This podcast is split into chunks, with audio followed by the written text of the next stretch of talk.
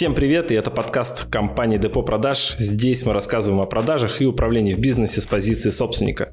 Мы построили более 140 отделов и хотим рассказать все, что знаем про то, как увеличить прибыль в вашем бизнесе через продажи и управление. Я всегда своим ребятам говорю, ребят, мне не важно, как бы по скрипту вы говорите или не по скрипту, мне важен ваш результат. Если у вас результат выше, говорите как хотите. Нет смысла писать скрипт ради скрипта, вот это надо еще понимать мы можем там, например, закрыть сделку, сразу звонок закрытия, например, провести. Ну, для тех, кто не знает, я объясню, какие сценарии продаж тоже, да, на всякий случай, ты же говорил, там, из чего скрипт состоит. Слушайте наши подкасты, пока едете на работу. Это поможет вам войти в нормальный рабочий ритм. Расскажешь сегодня нам про скрипты, как правильно писать. А, я вот себе выписал тут э, такой план небольшой. Поговорим про то, во-первых, э, что самое важное в скрипте, э, не писать его из головы. Угу. Этапы создания скрипта, то есть, ну, там, от, от того, что там открыл док документ до внедрения. Угу. И что обязательно должно быть в, в скрипте, то есть какие этапы. Какие-то этапы можно же пропустить, допустим, может быть. Да, все верно. Вот, давай э, начнем тогда. Самое важное в скрипте, чтобы все сразу понимали. А, понять, что такое скрипт.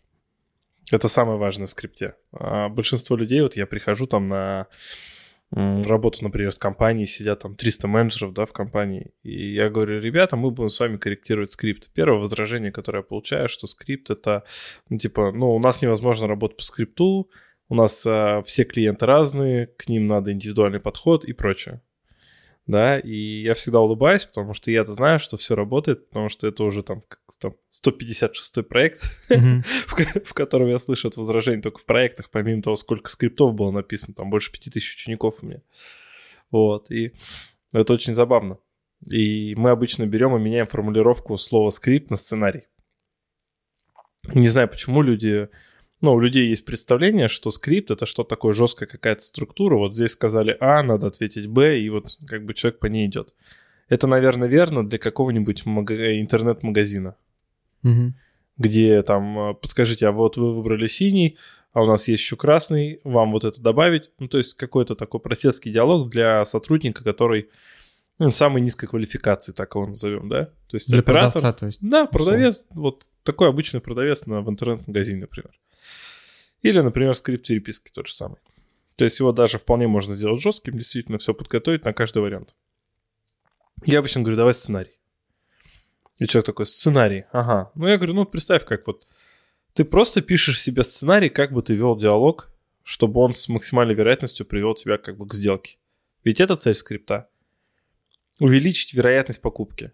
То есть скрипт, он не делает продажу, типа, знаешь, 10 к 10. Подписывайтесь на нас в Яндексе, в iTunes, в Google подкастах, ВКонтакте. Задавайте свои вопросы нам э, в Instagram Фурсов НВ. Мы обязательно выберем ваш вопрос и ответим на него в будущем подкасте. То есть скрипт, он не делает продажу, типа, знаешь, 10 к 10. Но он делает так, чтобы ты, например, там раньше продавал 3 из 10, а стал продавать там 5 из 10, например, или 6. Сценарий от скрипта чем отличается? Да ничем. В том-то но... и фишка. Это просто как бы, ну, мы меняем название в общениях с менеджерами, просто чтобы им было проще воспринимать. Это уровень восприятия как бы бойцами. Угу. Это скрипт переводится с английского как сценарий. Понимаешь? Это, это одно и то же слово. Но люди воспринимают по-разному. Ну, ты же все-таки в работе не всегда используешь жесткие скрипты, где прям каждая формулировка прописана. А, но это в том-то и дело, что скрипт есть жесткий, там регламентированный, да, с делением на А, Б. А есть не жесткий. А есть просто речевые заготовки. Ну, типа, знаешь, пример речевок записанные, которые можно проговаривать. Вот. И просто, чтобы людям было проще воспринимать, я говорю, да, давайте мы не будем писать скрипты, мы напишем сценарий. Вот. И следующее, что я объясняю обычно, что люди уже говорят по сценарию. Неважно, любят они скрипты, не любят они скрипты. Они говорят по сценарию, но по своему. По тому, к которому они привыкли. То есть, если человек сейчас, вот кто нас слушает, да, пос, ну, при, вспомнит свои диалоги, он заметит, что есть а, фразы, речевки, которые он из встречи в встречу повторяет. Он повторяет сценарий звонка от звонка к звонку, от встречи к встрече. Да, что-то там меняет, добавляет, но в целом сценарий повторяется. И я всегда своим ребятам говорю, ребят, мне не важно, как бы по скрипту вы говорите или не по скрипту, мне важен ваш результат. Если у вас результат выше, говорите как хотите.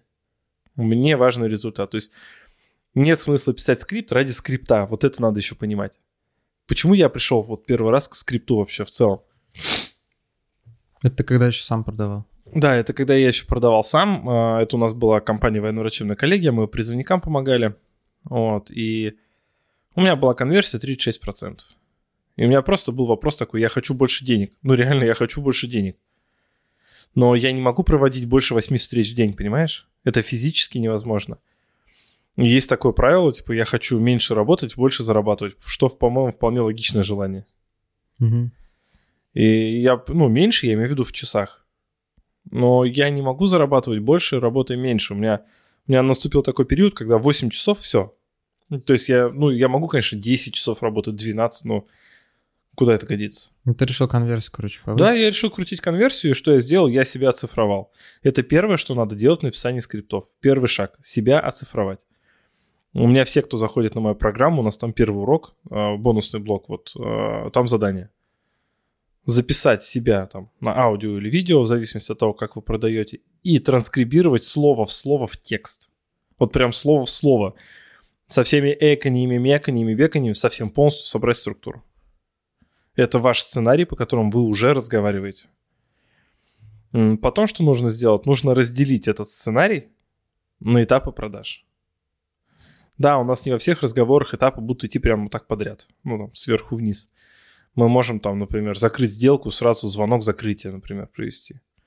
Ну, для тех, кто не знает, я объясню, какие сценарии продаж тоже, да, на всякий случай, ты же говорил, там, из чего скрипт состоит. А, самое начало скрипта, это первый этап, это открытие разговора. Ну, кто-то говорит приветствие, я говорю, да, э, можно назвать его приветствием, и тогда по смыслу будет подходить «Здравствуйте, меня зовут Николай». Угу. Компания, там, не знаю, военно-врачебная коллегия, или депо продаж, да, или там Карсага, или Миллер, там, чем только мы не занимались. Но по факту суть первого блока не поприветствовать человека, а открыть разговор таким образом, чтобы ему было интересно с нами общаться. И поэтому в первом, как бы в начале скрипта должен быть вот открытие, которое заинтересовывает человека в диалоге с нами. Там Обычно... же должен быть офер, да, правильно понимаю? Офер на диалог только. То есть офер, то есть предложение, почему клиенту интересно с нами было бы продолжить диалог. Ну, типа там все-таки кусочек основного оффера есть, получается. Может быть, кусочек основного оффера. Потому То что есть... я сейчас в голове держу вот эти тупые фразы из Сбербанка, знаешь. У меня, у меня есть для вас предложение. Интересно? Что? Нет, какое? Нет, ничего не интересно. Нет, ничего не интересно. Зачем ты меня отвлекаешь, конечно? Или здравствуйте, меня зовут Сбер... Там, я Оля Сбербанк, не знаю, да? А, я бы вот хотел с вами поговорить, у вас есть минутка. О чем вы бы хотели со мной поговорить? Ну что за бред-то? Я не хочу с вами разговаривать. Угу. Да, то есть у нас к вам есть интересное предложение. Так назови его. Почему ты называешь его интересным? Ты назови, да я сам решу, интересное оно или неинтересное, да? Угу. То есть, да, они этого не понимают. Ну, короче, я... открытие, приветствие. Ну, открытие это как раз-таки, ну, не приветствие, открытие это и есть приветствие. Там угу. кто-то его называет приветствие, это открытие.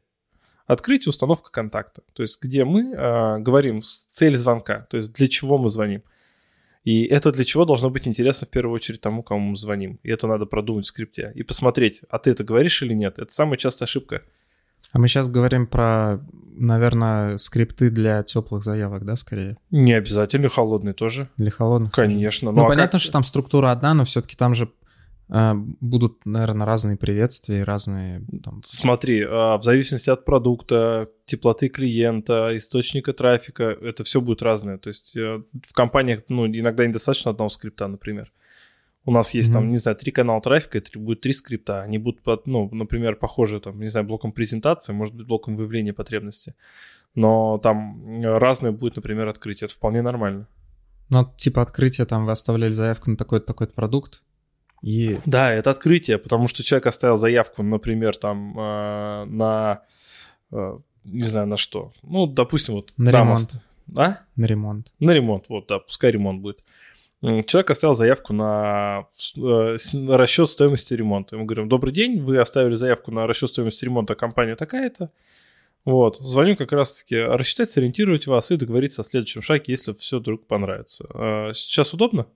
Да? Ну, то есть все, мы объяснили, зачем мы звоним. Человек действительно проявил интерес. А в холодном звонке или в звонке, например, по базе открытие должно быть другое, оно должно цеплять человека. Безусловно. Вот это первое. Второе, обычно мы добавляем а, задавание программы.